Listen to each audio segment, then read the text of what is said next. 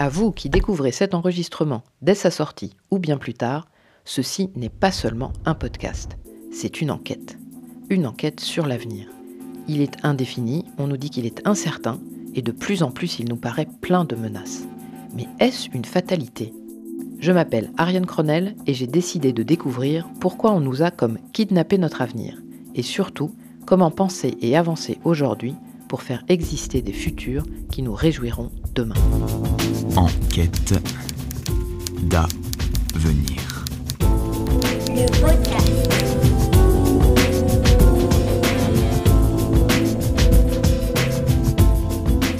Dans la famille des secteurs ultra dépendants aux énergies fossiles, je voudrais le secteur des transports. C'est tout ferré, il y a point de bœuf pour tirer Sans inauguration officielle et sans cérémonial, le salon de l'auto, la plus importante de toutes les manifestations industrielles et commerciales de l'année, s'est ouvert sur une participation éclatante où les plus grandes marques étrangères côtoyaient les modèles français. La mobilité est structurée d'une telle façon aujourd'hui que pour être mobile, il faut une voiture. Euh, les Français ont du mal à penser une vie euh, sans voiture. Un kilomètre à pied, ça use, ça use. Les souliers.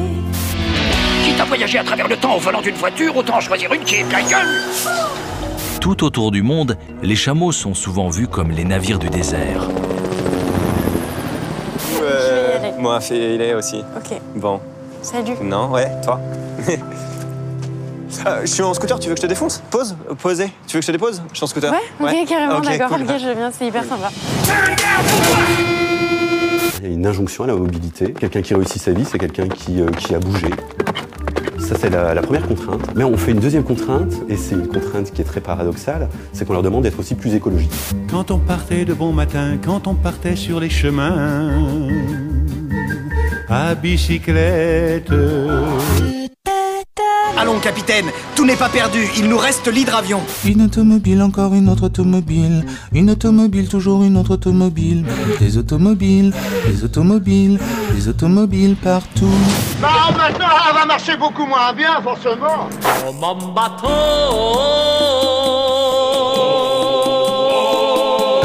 C'est quand même bien mieux une voiture propre, non? Tu es le plus beau des bateaux. Au nom d'Air France, tout l'équipage vous souhaite un excellent vol. J'ai besoin d'exprimer mon transport. Pour le transport, vaut mieux la brouette. Tournez votre regard vers la gauche et vous serez happé par les embouteillages du matin. Tournez-le vers la droite et vous admirerez les dernières infrastructures logistiques qui permettent aux camions de livrer tout en moins de temps qu'il ne faut pour cliquer. Levez les yeux vers le ciel et vous apercevrez certainement plusieurs avions y laisser leur panache blanc. Les transports sont au cœur de nos vies quotidiennes, à tel point qu'on n'y fait plus tellement attention. L'énergie accessible et bon marché a permis depuis 150 ans leur développement massif, un accroissement des distances parcourues quotidiennement, une sorte de rétrécissement du monde. Qu'une grève éclate dans les raffineries, comme fin 2022, et ce sont toutes les chaînes d'approvisionnement du pays qui se trouvent menacées. Qu'il soit question de taxer encore un peu plus le carburant, et ce sont des armées de gilets jaunes qui envahissent les centres-villes. Pourtant, la lutte contre le changement climatique passe nécessairement par une réduction drastique des gaz à effet de serre émis par les transports à moteur thermique. Mais par où commencer? Par euh, électrifier les SUV des cadres supérieurs? Autrement dit, la décarbonation du secteur des transports implique-t-elle uniquement son électrification? C'est avec le chercheur Aurélien Bigot, dont la thèse porte sur le défi de la transition énergétique pour les transports, que l'enquête se poursuit aujourd'hui. Après la suppression intempestive de son train par la SNCF, il me rejoint finalement dans un café parisien et je lui demande, pour commencer, de planter le décor du secteur des transports. Alors le secteur des transports, déjà, ça regroupe à la fois la partie transport de voyageurs et puis la partie transport de marchandises. Euh, donc très clairement, les transports de voyageurs, c'est vraiment au cœur des modes de vie actuels. Et puis le transport de marchandises, c'est très structurant dans l'économie de manière générale, dans le commerce, dans la mondialisation, etc. Les grandes évolutions qu'il y a pu y avoir ces dernières années, voire même ces dernières décennies et siècles, eh bien, elles sont énormément liées euh, euh, au transport.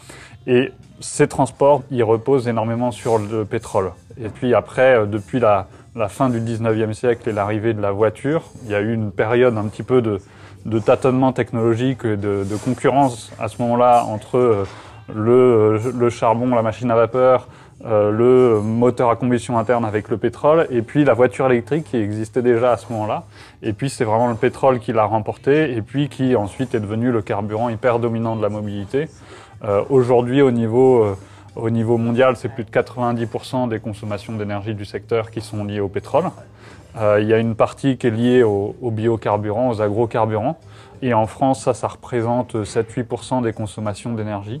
Et après, l'électricité, pour l'instant, c'est de l'ordre de 2% des consommations euh, d'énergie en France. Au niveau mondial, c'est pas, c'est un, un peu moins même. Euh, et puis, euh, donc, l'électrique, pour l'instant, c'est qu'une petite partie et c'est essentiellement lié au transport ferroviaire. Donc, on a cette, en tout cas, une interconnexion très forte entre l'économie, les transports et le pétrole. Merci Aurélien d'avoir posé d'entrée de jeu les données du problème. Le fonctionnement de notre économie mondialisée est directement dépendant de la performance du secteur des transports pour faire circuler les marchandises depuis leur lieu de fabrication vers leur lieu de consommation. Et les transports marchent quasi exclusivement grâce au pétrole, dont ils représentent un des principaux secteurs consommateurs. Et si on regarde du coup dans l'ensemble des consommations de pétrole, les transports, ça représente aussi les, les deux tiers des consommations de pétrole. Donc il y a une interdépendance dans les deux sens. Euh, en tout cas, les tendances en termes d'émissions de gaz à effet de serre sur les transports, euh, c'est que euh, les émissions sont relativement stables sur les dernières années en France. On a eu une très forte augmentation des émissions jusqu'au début des années 2000. Et aujourd'hui, le secteur des transports, en termes d'émissions, ça représente environ 30% des émissions sur le territoire. Après, ces chiffres-là ne comptent pas le transport international, qui est un peu hors convention en général. Euh, et du coup, quand on intègre le transport international, donc à la fois le maritime euh, et l'aérien essentiellement, euh, eh bien on se retrouve avec plutôt euh, 34%, quelque chose comme ça, de, des émissions de gaz à effet de serre en France, si on intègre cet international, qui sont liées au transport. Et ça, ce sont uniquement les émissions directes. Le pétrole est donc indispensable au transport pour fonctionner, et les transports sont une clientèle incontournable pour la dynamique du business pétrolier. Sans pétrole, impossible de se déplacer. Mais si les transports ne consommaient plus de pétrole, la demande mondiale s'effondrerait et les prix du baril avec. D'après les statistiques du ministère de la Transition écologique, le secteur des transports a avalé en 2019 sur le territoire national plus de 45,2 millions de tonnes équivalent pétrole, dont près de 93% pour le seul transport routier. C'est plus que la consommation de toute l'industrie française. Sachant qu'il faudrait baisser nos émissions de gaz à effet de serre de 5% par an pour lutter contre le réchauffement climatique, baisser la consommation de pétrole du secteur des transports est donc un impératif majeur.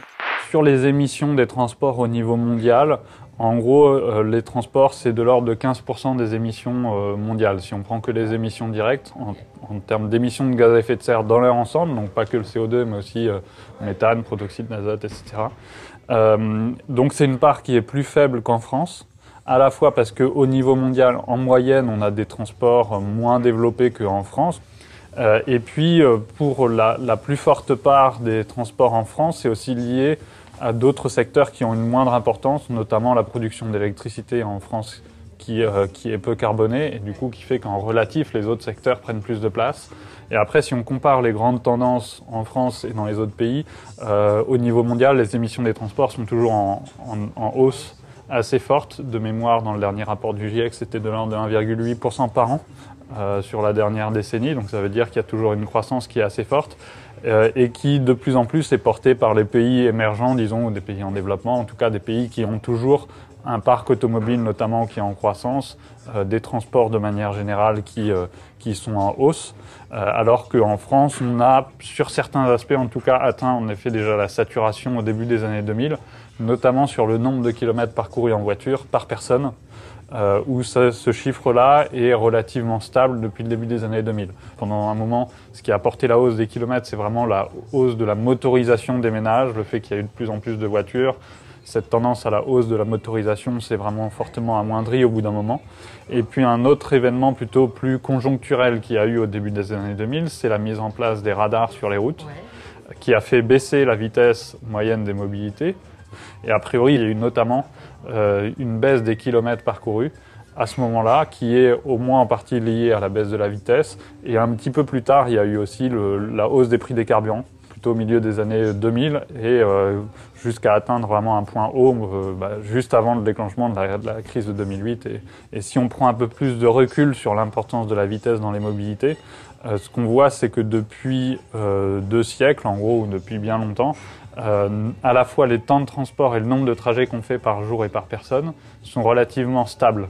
Euh, C'est-à-dire qu'on a eu euh, des transformations hyper fortes sur ces dernières décennies dans la mobilité. Euh, mais par contre, on fait toujours de l'ordre de 3 à 4 trajets par jour et par personne en moyenne. Et puis aussi, on se déplace de l'ordre de 1 heure par jour et par personne aussi en moyenne. Et ça, c'est quelque chose qu'on retrouve en France, dans d'autres pays du monde, dans différents types de contextes euh, différents, socio-économiques très différents, niveaux de développement très différents. Euh, et c'est aussi une relative constante au cours du temps, c'est-à-dire que ça n'a pas énormément changé depuis euh, quoi, sur ces dernières décennies. Ah, alors ça, je ne m'en serais pas douté. C'est quand même étrange que notre temps de transport et le nombre de déplacements moyens par jour et par personne n'aient pas évolué, alors même que les moyens de transport employés ont connu des évolutions techniques très fortes. Vous ne trouvez pas? Et par contre, ce qui a énormément changé, c'est que euh, s'est tourné vers des modes de transport plus rapides, du coup avec lesquels, en une heure de transport ou en trois à quatre trajets, on peut aller beaucoup plus loin. Ah bah voilà, je me disais aussi. Même nombre de déplacements, même durée, mais bien plus de kilomètres parcourus. Voilà l'évolution majeure dans notre mobilité depuis un siècle. D'ailleurs, je me demande si notre consommation d'énergie pour cette mobilité a changé. Euh, En gros, on a multiplié la vitesse en France par 10 à 12, la vitesse moyenne des mobilités, en l'équivalent de, un siècle, un petit peu plus. Après, ça dépend de où on prend le point de départ. Euh, mais c'est surtout à partir des années 50 qu'il y a eu cette croissance des kilomètres parcourus, cette croissance de la motorisation des ménages, qui fait que euh, aujourd'hui l'aménagement du territoire s'est aussi structuré autour de ces fortes distances de déplacement et aussi autour euh, de- d'usage de la voiture, parce que c'est elle qui a permis cette hausse des kilomètres parcourus. Et du coup, l'aménagement du territoire s'est aussi beaucoup dispersé, c'est-à-dire que les logements, les activités euh, se sont beaucoup dispersés sur le territoire. Donc on n'a pas eu, par exemple, un développement le long d'axes de transport en commun euh, très massifiés, etc., comme, il aurait- comme on aurait pu avoir. Arrêtons-nous un instant sur ce que vient de dire Aurélien. Le développement simultané d'un mode de propulsion thermique, c'est-à-dire le moteur à explosion, et d'une énergie pour l'alimenter, le pétrole, ont eu pour conséquence un aménagement du territoire qui reflète directement la possibilité de se déplacer individuellement sur des distances bien plus importantes que la fameuse journée de cheval permettant sous l'Empire napoléonien de relier n'importe quel point d'un département à sa préfecture chef-lieu. Si nous n'avions pas eu cette mobilité facilitée et accélérée, l'étalement urbain n'aurait eu aucun sens, pas plus que la notion de résidence secondaire. Euh, on a aussi eu une tendance euh, sur l'aménagement du territoire à la fonctionnalisation des, espaces, c'est-à-dire qu'il y a euh, des endroits où il y a les bureaux, il y a des endroits où il y a bah, davantage les logements, d'autres endroits où c'est davantage bah, les zones commerciales, etc., où on fait les achats de nourriture, de vêtements, etc. Euh, euh, dont il y a des zones un- plutôt industrielles. Euh, donc voilà, il y a une certaine séparation des fonctions comme ça dans l'espace, ce qui implique à chaque fois, pour passer d'une activité à l'autre, d'une fonction à l'autre, bah, des distances de déplacement qui sont plus importantes que s'il y avait une sorte de mixité fonctionnelle, comme on l'appelle, ou euh, sur un même territoire, sur un même quartier, ou sur un, voilà, sur même espace, il y a une, une mixité des usages permet potentiellement d'avoir ces activités davantage à proximité de chez soi. Donc tout ça, ça peut expliquer euh, bah, l'aménagement du territoire qui est fortement structuré pour la voiture. Et puis une grosse tendance importante aussi sur l'aménagement du territoire, ça a été la tendance à la métropolisation, euh, qui là va à la fois avoir un impact sur les plus longues distances, euh, avec bah, notamment un accompagnement avec des infrastructures de transport qui sont davantage massifiées entre les métropoles. Typiquement, le TGV, ça représente ça, le transport aérien euh, aussi, les autoroutes. Euh, et puis, il y a un impact aussi sur les trajets du quotidien, parce que si ce sont les métropoles qui sont les plus dynamiques, ça veut dire que c'est elles qui vont attirer les emplois, et potentiellement attirer des emplois depuis euh, des distances assez importantes. Je crois qu'Aurélien a fini de planter le décor. Des modes de mobilité archi dépendants du pétrole ont façonné notre occupation de l'espace et les rapports de force économiques. Plus on est au cœur d'une desserte routière, mieux on est armé pour attirer des activités et des emplois. Si on veut réduire les émissions de gaz à effet de serre du secteur des transports, il va donc falloir modifier notre manière d'occuper le territoire et de relier entre elles les zones d'habitation, d'activité, de culture. Et ce, afin de faire diminuer la demande de transport. Ce que je me demande, c'est si la France s'est donné des objectifs en la matière et un cadre suffisamment prescriptif pour avoir des effets tangibles et rapides sur la décarbonation du secteur. En France, on a eu euh, tout d'abord un objectif en, en 2005, en tout cas, euh, d'atteindre le facteur 4 à l'horizon 2050. C'est à ma connaissance, en tout cas, le premier, euh, objectif à l'horizon 2050 qu'on s'était fixé, le facteur 4, c'était de diviser par 4 les émissions de gaz à effet de serre. Et puis ensuite, il y a eu, bah, du coup, l'accord de Paris en 2015 qui a renforcé l'ambition. Donc à ce moment-là, il y avait déjà eu en 2015 une première stratégie nationale bas carbone qui visait le facteur 4. Euh, et puis cet objectif-là a été révisé à la hausse, alors qu'entre-temps, on a plutôt eu tendance à prendre du retard sur nos objectifs climatiques. Donc à la fois, on avait un retard d'un côté et on renforce l'ambition de l'autre. Mais c'est complètement crétin. Donc l'objectif de neutralité carbone, en 2017, la France se l'est fixé et après a fait une révision de sa stratégie nationale bas carbone pour voir quelle était la répartition de l'effort entre les différents secteurs pour atteindre cet objectif. Et globalement, ce qu'il faut, c'est baisser énormément les émissions, euh, plutôt d'un facteur 5 à 6 en gros par rapport à aujourd'hui. Et donc, en gros, comme en plus, au-delà de ce facteur 5 à 6 au niveau de la France, sur les émissions, c'est sur le territoire, hein, c'est pas sur l'empreinte carbone de la France, comme il y a des secteurs qui sont plus difficiles à décarboner, typiquement euh, l'agriculture, bah, les émissions de méthane, ça va être beaucoup plus difficile de les amener à zéro, les émissions de protoxyde d'azote aussi. Dans l'industrie, il y a certains process industriels qui sont plus difficiles à, décarboner aussi ou à, éliminer complètement les émissions. Donc ça veut dire que les, les secteurs pour lesquels c'est essentiellement des usages énergétiques qui peuvent passer à d'autres énergies, et le- le- euh, les transports font partie de, ces secteurs-là, eh bien l'effort doit être encore plus fort. Et en gros, sur les transports, la stratégie nationale bas carbone vise quasiment zéro émission directe en 2050 sur le secteur. Zéro émission directe. Vous avez bien entendu. Alors qu'aujourd'hui, le secteur en représente plus de 30%. Et on est déjà en 2023. Donc, en 27 ans, par un coup de baguette magique, on doit passer d'un tiers à zéro et ne plus consommer une goutte des 45 millions de tonnes équivalent pétrole dont on parlait tout à l'heure Réaliste Ça veut dire qu'en gros, euh, notamment sur les transports terrestres, il n'y a plus une seule goutte de pétrole en 2050 euh, dans l'ensemble des transports terrestres. Donc ça veut dire à la fois les voitures, mais aussi les poids lourds, aussi les véhicules utilitaires euh, légers, type véhicules de li- livraison, aussi les bus, les cars, les trains, les deux roues motorisées ou encore les bateaux de transport fluvial. Avec, euh, on le sait, des inerties qui sont très fortes dans le système, à la fois dans, ce qu'il y a de plus structurant, l'aménagement du territoire, sur les infrastructures de transport, sur les véhicules aussi, ça dépend des types de modes de transport, des types de véhicules, mais par exemple sur une voiture, c'est en moyenne de l'ordre de 16 ans euh, de, de durée de vie en, en France.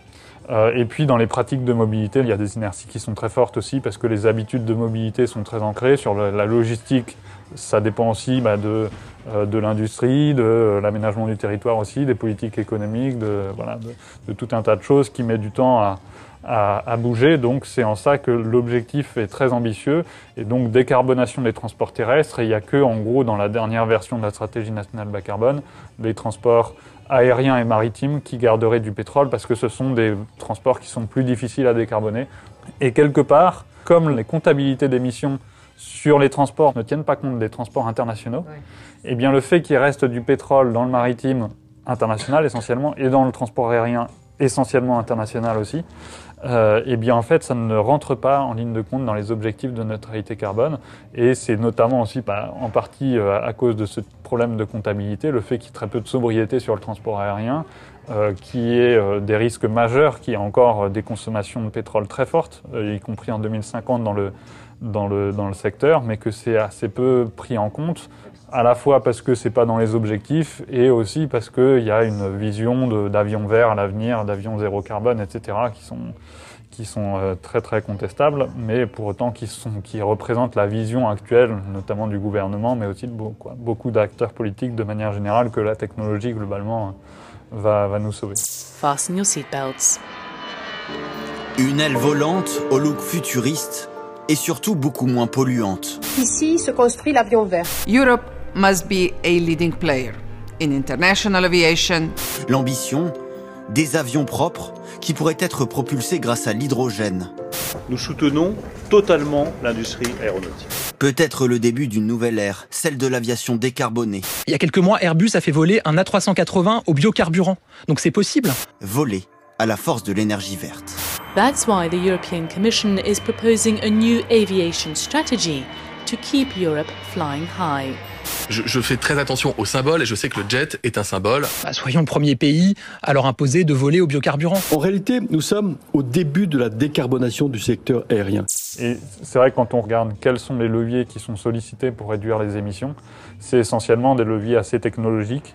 Et quand on compare cette stratégie avec d'autres scénarios qui sont publiés pour la France, les leviers de sobriété sont assez peu sollicités globalement.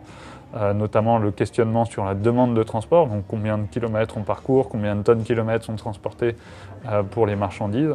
Euh, eh bien ça, c'est assez peu remis en cause. Nous revoilà devant notre fascination pour le progrès technologique. Changer nos habitudes Pourquoi faire? Travaillons plutôt sur le développement de biocarburants qui permettront de ne plus émettre de CO2 sans faire aucun effort sur nos comportements. Sauf qu'on est encore loin de la propulsion verte. Par exemple, utiliser du gaz naturel comme combustible pour les méga porte-containers provoque des fuites de méthane, qui a un pouvoir de réchauffement 80 fois supérieur à celui du dioxyde de carbone.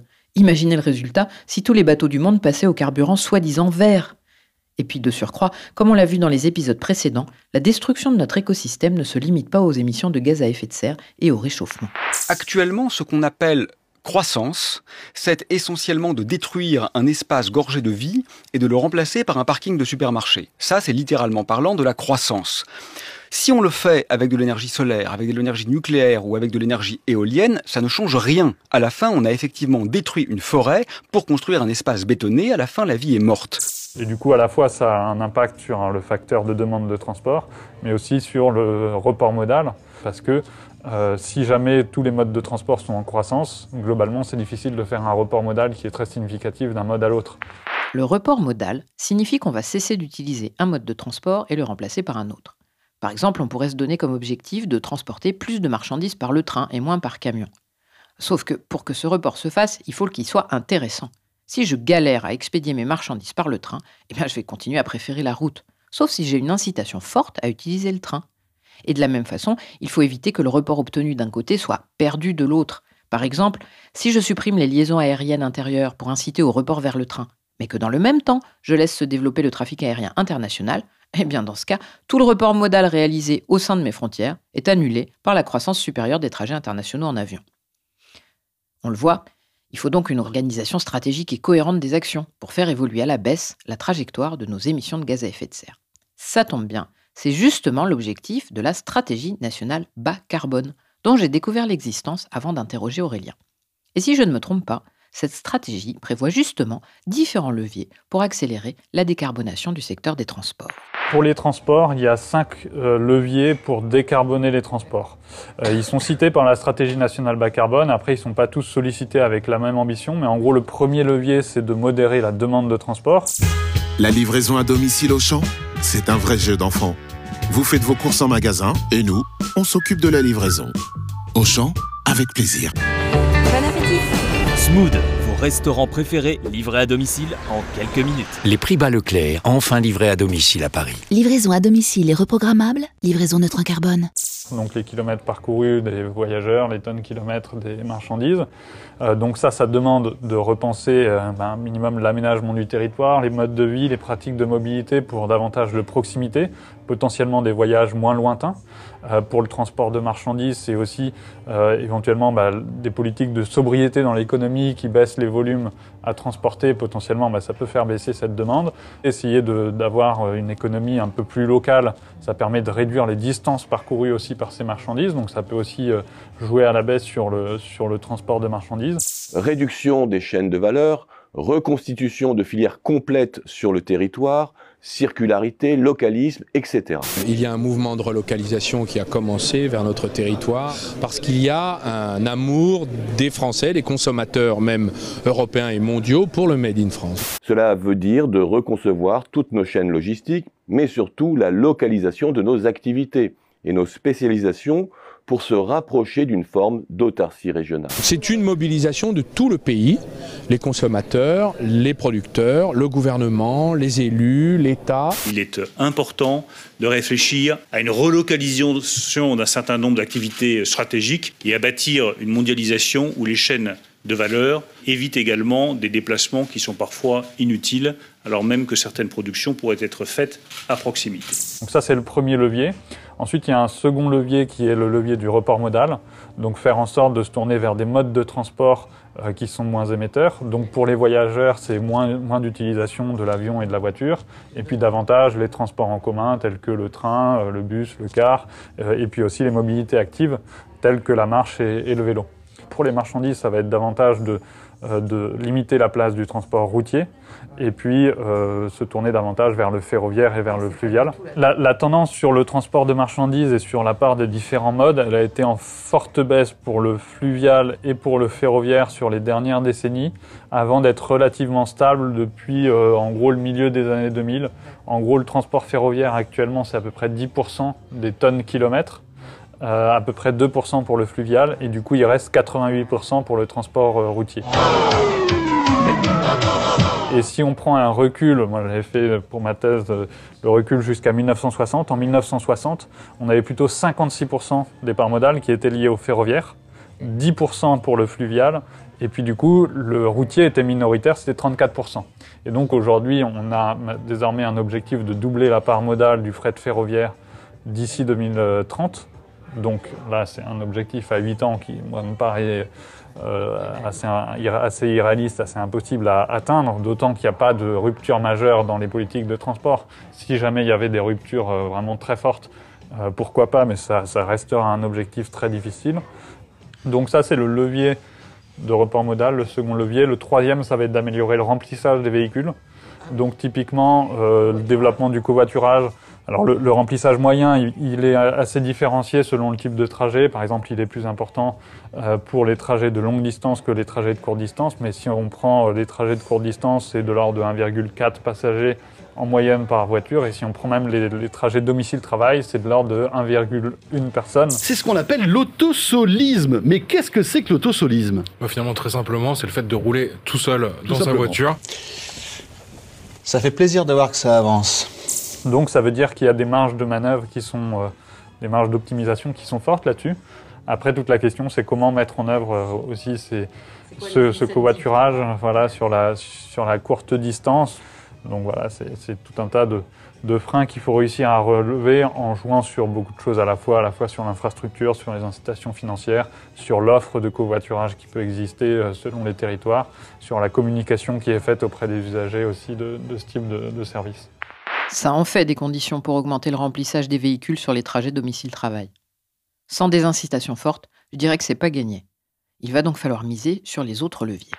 Le quatrième levier, c'est de réduire les consommations d'énergie des véhicules. Il y a une partie vraiment d'efficacité énergétique, donc ça c'est historiquement ce qu'on a pas mal eu sur les moteurs thermiques. Et puis l'électrification des véhicules aussi permettra d'avoir euh, une meilleure efficacité énergétique parce que les moteurs électriques consomment euh, moins d'énergie. Euh, donc ça, c'est la partie plutôt technologique des baisses de consommation. Et puis il y a une autre partie davantage liée à la sobriété, euh, typiquement l'éco-conduite, euh, la baisse de vitesse sur les routes, par exemple 110 km/h sur autoroute, c'est un levier assez majeur. Et puis il y a toute la partie baisse de, de poids des véhicules aussi, se tourner vers des véhicules qui sont plus légers, euh, qui sont plus aérodynamiques aussi. Et puis un peu la tendance bah, de ces dernières années, c'est au contraire plutôt les SUV, les hausses de poids, les hausses de gabarit des véhicules, et puis euh, un moindre aérodynamisme. Et le cinquième et dernier levier de décarbonation, c'est la décarbonation de l'énergie.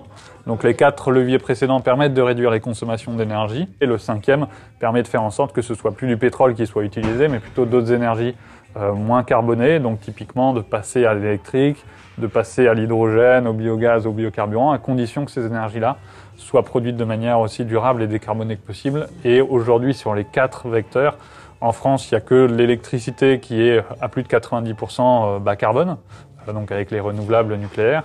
Euh, et puis, euh, par contre, les autres vecteurs énergétiques, donc que ce soit l'hydrogène, le gaz ou les carburants liquides, eh bien, aujourd'hui, ils sont à plus de 90%, ils sont carbonés.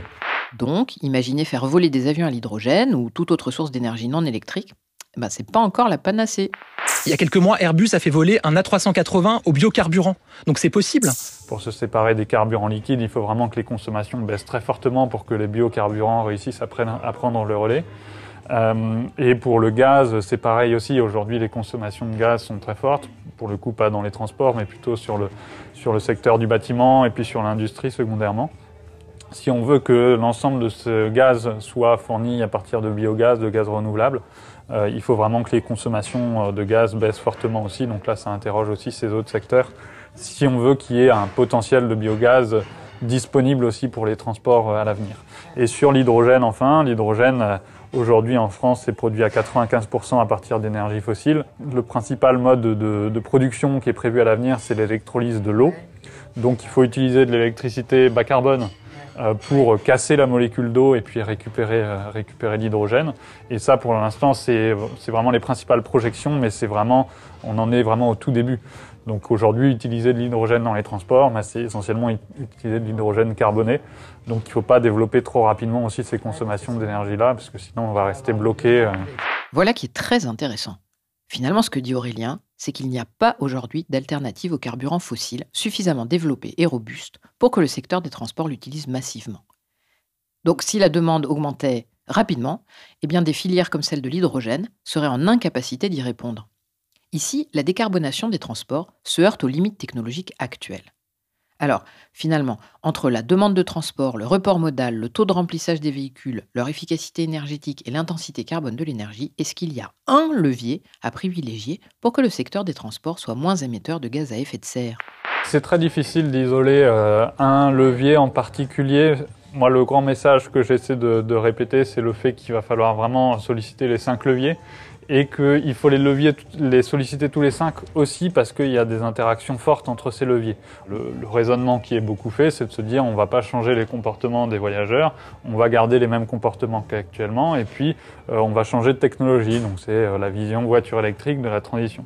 Et si on regarde la voiture électrique et du coup les gains que ça peut apporter, eh bien ils vont être très dépendants euh, aussi des comportements de mobilité, de est-ce qu'on choisit finalement des véhicules qui sont euh, lourds ou des véhicules qui sont légers euh, Est-ce qu'on choisit euh, aussi des véhicules avec une très forte autonomie ou pas? Ça, ça va être très structurant dans le bilan carbone des, véhicules. Euh, Est-ce que en même temps on baisse la vitesse sur les autoroutes À ce moment-là, ça veut dire que pour parcourir une même distance, comme on consomme moins par kilomètre, eh on a besoin de moins grosses batteries aussi ou de moins de consommation d'électricité. Donc finalement, il y a plein de facteurs d'influence comme ça qui interrogent aussi la sobriété finalement sur une évolution à la base qu'on pense essentiellement technologique, mais dès qu'on essaie de réfléchir à est-ce que c'est suffisant pour le climat, eh bien non. Est-ce que ça pose pas d'autres défis aussi? Bah si, notamment sur les consommations de ressources. Est-ce que ça répond à toutes les problématiques de la voiture euh, Actuellement, non. Il y a des enjeux de consommation d'espace pour laquelle la voiture électrique ne, changera rien. Il y a une place assez démesurée dans l'espace public qui est occupée par, par la voiture. Et ça, faut le remettre en cause à la fois pour donner de la place à d'autres modes de transport, pour changer les pratiques de mobilité, mais aussi potentiellement pour avoir un autre usage de l'espace public. Quiconque emprunte régulièrement son vélo pour circuler dans Paris comprend immédiatement ce qu'évoque Aurélien. L'espace public urbain a été pensé pour et par la voiture. Et ce n'est pas en installant des bandes cyclables au sol à contresens dans des rues étroites que l'on change la donne. Encore moins quand on oublie la signalisation et qu'on laisse s'installer des comportements qui ne respectent absolument pas le code de la route. Et ça, c'est du vécu. Si l'avenir de la mobilité urbaine ressemble à l'anarchie parisienne, eh bien ça ne fait pas envie. Il ne s'agit donc pas seulement de grignoter quelques bouts de trottoir pour faire circuler des vélos, c'est tout l'aménagement urbain et la place accordée aux différents usages qu'il faut repenser dans une logique globale de transition. Mais ça, on en parlera plus en détail dans un prochain épisode. Pendant la crise du Covid, bah, il y a eu euh, les tendances sur euh, donner plus de place aux terrasses, euh, par exemple, euh, potentiellement donner plus de place aux enfants dans les villes qui ont plus la place pour à la fois jouer ou se déplacer en sécurité, euh, donner de l'espace aussi pour revégétaliser, pour être plus résilient au changement climatique et aux vagues de chaleur qu'il peut y avoir, notamment via la végétalisation. donc il y a des enjeux de consommation d'espace, et ça que ce soit voiture thermique ou voiture électrique, bien évidemment il n'y a pas de différence.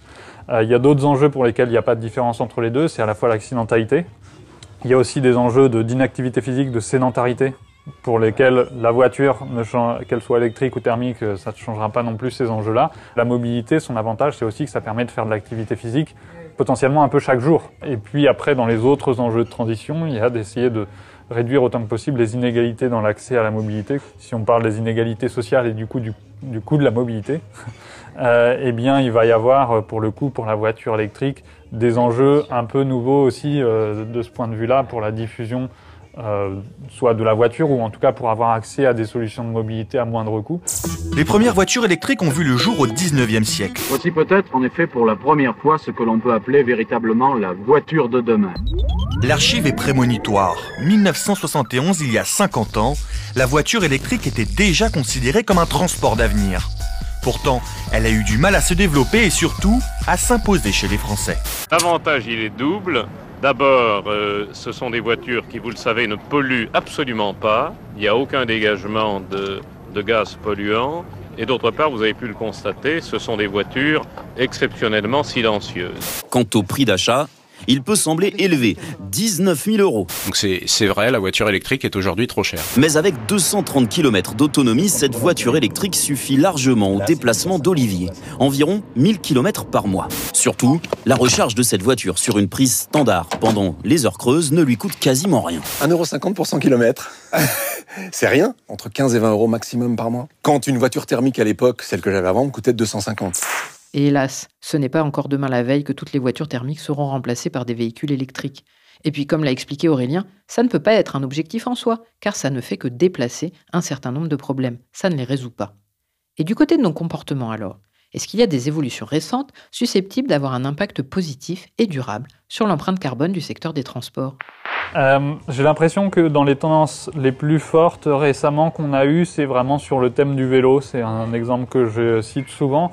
Il y a un petit peu plus de six ans, euh, quand j'allais voir des conférences sur les transports, euh, je ressortais souvent agacé, énervé, rien que par le fait que le vélo, pendant une conférence entière sur les transports ou sur la mobilité, pouvait ne pas être cité, ou bien s'il était cité un moment par un intervenant, c'était presque en s'excusant de dire bon, il y a aussi le vélo, en fait, n'oublions pas ça.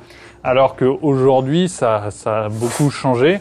Et puis là, maintenant, c'est un peu tous les territoires qui veulent avoir aussi leur plan vélo, euh, y compris dans des territoires ruraux. Donc, il y a encore énormément de progrès à faire, de chemin à faire, rien que sur les imaginaires et sur les, les politiques de mobilité sur le vélo, y compris dans ces zones peu denses.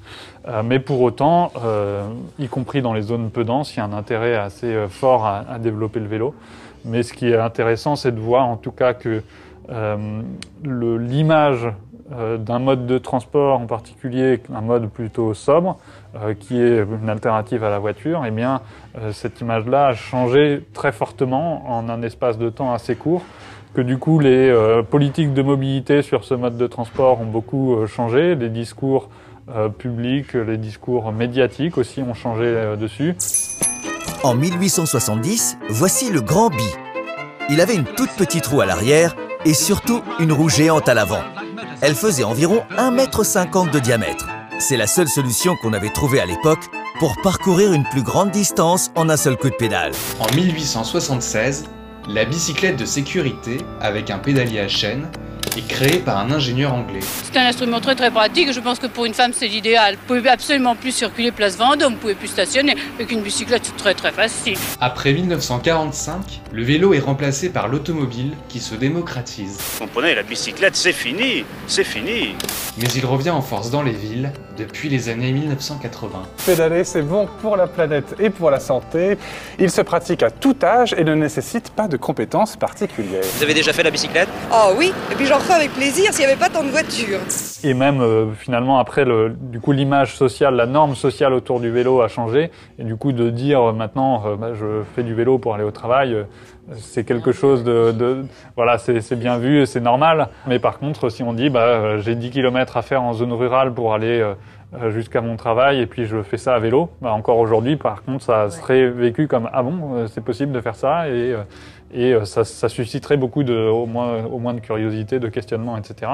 Et c'est là où il y a un peu tout un potentiel de, de, développement aussi de véhicules un peu intermédiaires entre le vélo et, et la voiture qui pourrait y avoir à l'avenir. D'accord. C'est vrai qu'il y a un potentiel important de développement du vélo, qu'il soit augmenté ou non, pour les trajets de proximité. Mais ça prend du temps et ça reste aujourd'hui limité. Alors que, en parallèle, de nouvelles habitudes impliquant toujours plus de transport s'installent à grande vitesse. Parmi elles, au hasard, la livraison express à domicile d'à peu près tout et de n'importe quoi. Alors c'est un phénomène qui est assez récent en effet, qui est assez peu documenté, mais en termes d'impact sur les émissions, c'est pas très clair aujourd'hui de savoir dans quel sens ça va. Alors a priori, ça va plutôt dans le mauvais sens, surtout quand c'est euh, de la livraison rapide, un peu de dernière minute, euh, peu optimisé. Quoi, il n'y a pas le temps d'optimiser en fait. Amazon Prime Now, it's Amazon's new super fast delivery service exclusively for Amazon Prime members. Pour certains, l'arrivée de la plus célèbre application de livraison de repas à domicile sonne comme une reconnaissance de la modernité de la vie. Parlons bouffe. Les gens s'y sortent, c'est pour aller dans des restaurants et pour aller dans des bars ou dans des pubs.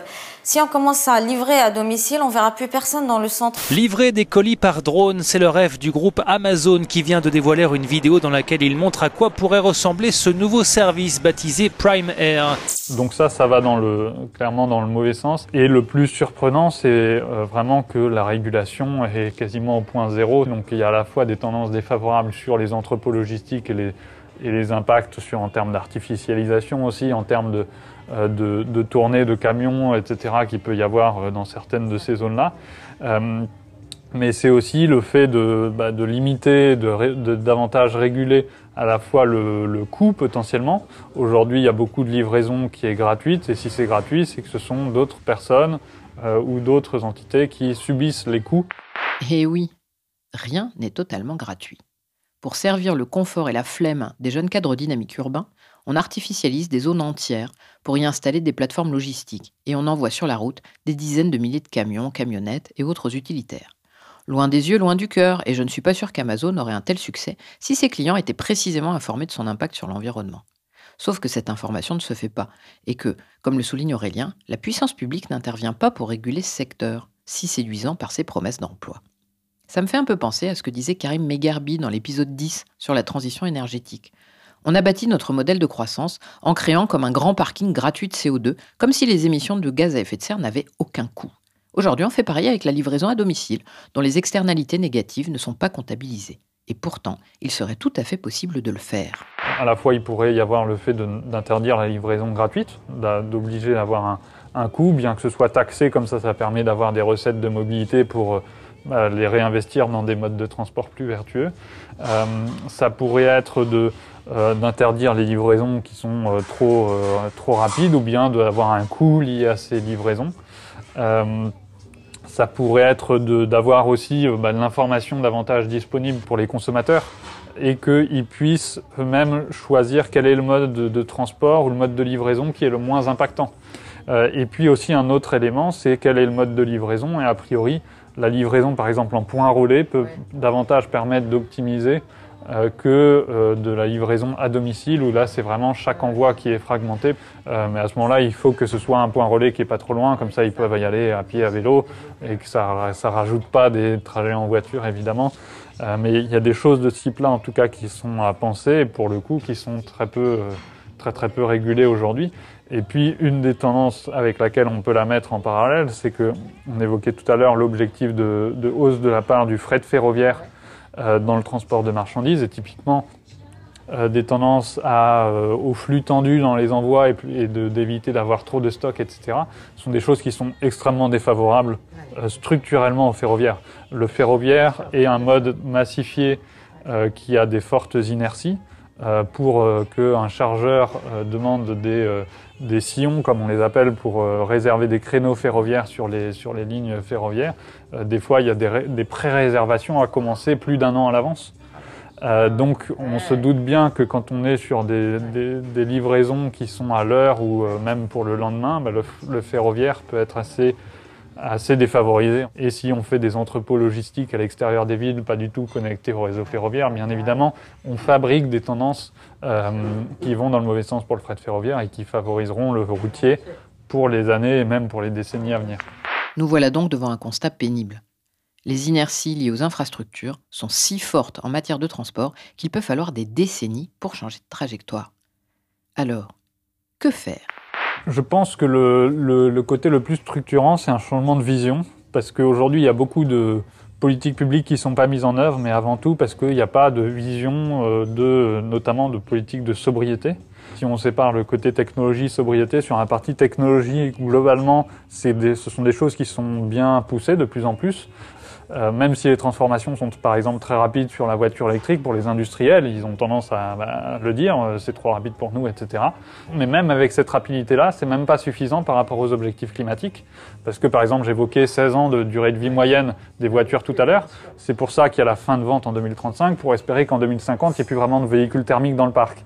Mais comme 16 ans, c'est la, la, la durée moyenne, euh, ça veut dire qu'il aurait même fallu faire euh, 2034 si jamais on considérait que euh, au bout de 16 ans tous les véhicules sortent du parc. Sauf qu'il y en a qui vivent bien évidemment plus longtemps que 16 ans. Donc ça veut dire que même 2035 c'était déjà trop tard. Mais vraiment ce qui manque par ailleurs c'est tout, tout le volet sobriété où là pour le coup à la fois sur le questionnement de la place de l'automobile de la voiture dans la mobilité, euh, ben, cette, cette, dépendance est très peu questionnée. Plus structurellement, ben, il faudrait aussi solliciter les leviers de, euh, de, de, baisse de distance, de report modal de manière beaucoup plus massive, euh, des investissements dans le ferroviaire qui devraient être bien plus forts. Il y a des alertes euh, vraiment sur l'ensemble de l'échiquier politique pour dire qu'il n'y a pas assez de financement euh, pour le ferroviaire. Et puis sur la voiture, euh, il y a aussi tout, le quel type de véhicule on développe et de se tourner vers des véhicules bien plus légers qui seront plus abordables aussi pour, euh, rendre euh, euh, la mobilité électrique accessible à la majorité des, des citoyens. Euh, et là, il y a un potentiel notamment entre, euh, entre le vélo et la voiture de développer des véhicules intermédiaires qui par rapport à la voiture sont bien plus légers, qui ont des capacités de batterie bien plus faibles, donc des consommations de ressources bien plus faibles, euh, qui sont moins coûteux et qui pour autant peuvent convenir à tout un tas de de trajets du quotidien parce qu'aujourd'hui la voiture est très largement surdimensionnée. Et du coup, ça, ça demande à la fois de se tourner vers ces véhicules plus légers, alors que ce soit des mini-voitures, des voiturettes, voire même des véhicules qui commencent à ressembler un peu plus au vélo. Alors, dans les plus proches du vélo, il y a les vélos assistance électrique, les vélos cargo, euh, les vélos mobiles ou les vélos voitures qui là sont des vélos euh, carénés, donc il y a un peu une carrosserie comme pour les voitures. Il y a aussi des vélos adaptés euh, qu'on peut, euh, par exemple pour les personnes à mobilité réduite, qui peuvent aussi se développer. Il y a des vélos pliants aussi pour euh, faire de l'intermodalité avec les transports en commun. Donc il y a toute une palette de véhicules très diversifiés qui permettent de, de, de s'adapter aussi à la diversité des usages. Aujourd'hui, on a une très grande diversité d'usages, mais on a tendance à y répondre uniquement avec la voiture 5 places, avec le même type de véhicule. Donc ça veut dire qu'il y a des marges de sobriété qui sont très fortes là-dessus. Et si on adapte du coup euh, bah, les véhicules qu'on utilise au quotidien par rapport euh, à nos usages pour aller vers des véhicules les plus sobres possibles, eh bien ça veut dire que sur, ça va impacter aussi, ça va demander des transformations aussi sur les mobilités de plus longue distance, parce que ça veut dire que ces petits véhicules sobres du quotidien ne seront plus les véhicules à tout faire qu'on qu dimensionne en général pour les quelques trajets de longue distance, les départs en vacances de euh, qu'il y a deux trois fois par an ou en tout cas à des fréquences assez faibles. Donc c'est un peu ce type de vision en tout cas d'une transition qui doit se faire à la fois sur la sobriété et la technologie, qui est à mon avis le point de départ après pour mettre en avant l'ensemble de ces, euh, de ces évolutions-là, et potentiellement aussi bah, d'interdire ou de réguler beaucoup plus fortement des publicités telles que euh, celles sur la voiture, sur le transport aérien, qui, on le sait, euh, fabriquent beaucoup les imaginaires, les récits, euh, les normes qu'il peut y avoir sur les transports, et donc c'est aussi important de revoir ça à la fois en, en favorisant ce qui euh, va dans le bon sens, mais aussi en défavorisant ce qui ne va pas dans le bon sens, sinon on en reste comme actuellement à des tendances qui vont à la fois dans le bon sens sur certains aspects, dans le mauvais sens sur d'autres, et du coup des émissions qui au global sont relativement stables, alors qu'il faut les baisser très massivement. Le côté positif, c'est que la sobriété est rentrée au moins dans le vocabulaire des politiques euh, sur ces derniers mois. Pour autant, les mesures sur les transports sont très faibles pour l'instant. On le voit bien, même quand on pose la question du 110 km/h, c'est ah ben non, c'est une mesure euh, trop forte, etc., qui prive les libertés, alors que en réalité, ça a très peu d'impact sur les comportements de mobilité. Le, euh, en tout cas, quand on compare à, à, à ces impacts en termes de, de climat, on n'a pas vraiment d'autres mesures euh, à aussi court terme qui ont aussi d'impact sur la baisse des émissions de CO2. Et on voit que même ça, c'est bloquant aujourd'hui alors que par rapport à l'ensemble des, des, efforts, des transformations qu'il faut mener, ça fait partie des, des, vraiment des efforts les plus simples, les plus faibles quelque part. Comment expliquer ce blocage? Comment expliquer qu'une mesure dont il est prouvé qu'elle a des effets significatifs sur les émissions de CO2 suscite un tel rejet? Comment expliquer la frilosité des politiques publiques en matière de transport? Il y a la réalité de l'aménagement du territoire, bien sûr, des infrastructures, des habitudes que nous avons prises d'habiter à distance de nos lieux de travail et aussi souvent de nos familles. Mais il y a certainement quelque chose à aller chercher dans notre imaginaire de la mobilité et de la voiture Abolir les distances, parcourir l'espace, c'est une libération de l'humanité à laquelle il n'est pas simple de renoncer sans avoir le sentiment d'une régression absolue. L'impératif de décarboner les transports signifie-t-il la fin du voyage? Ce sera la question du prochain épisode. Enquête d'avenir.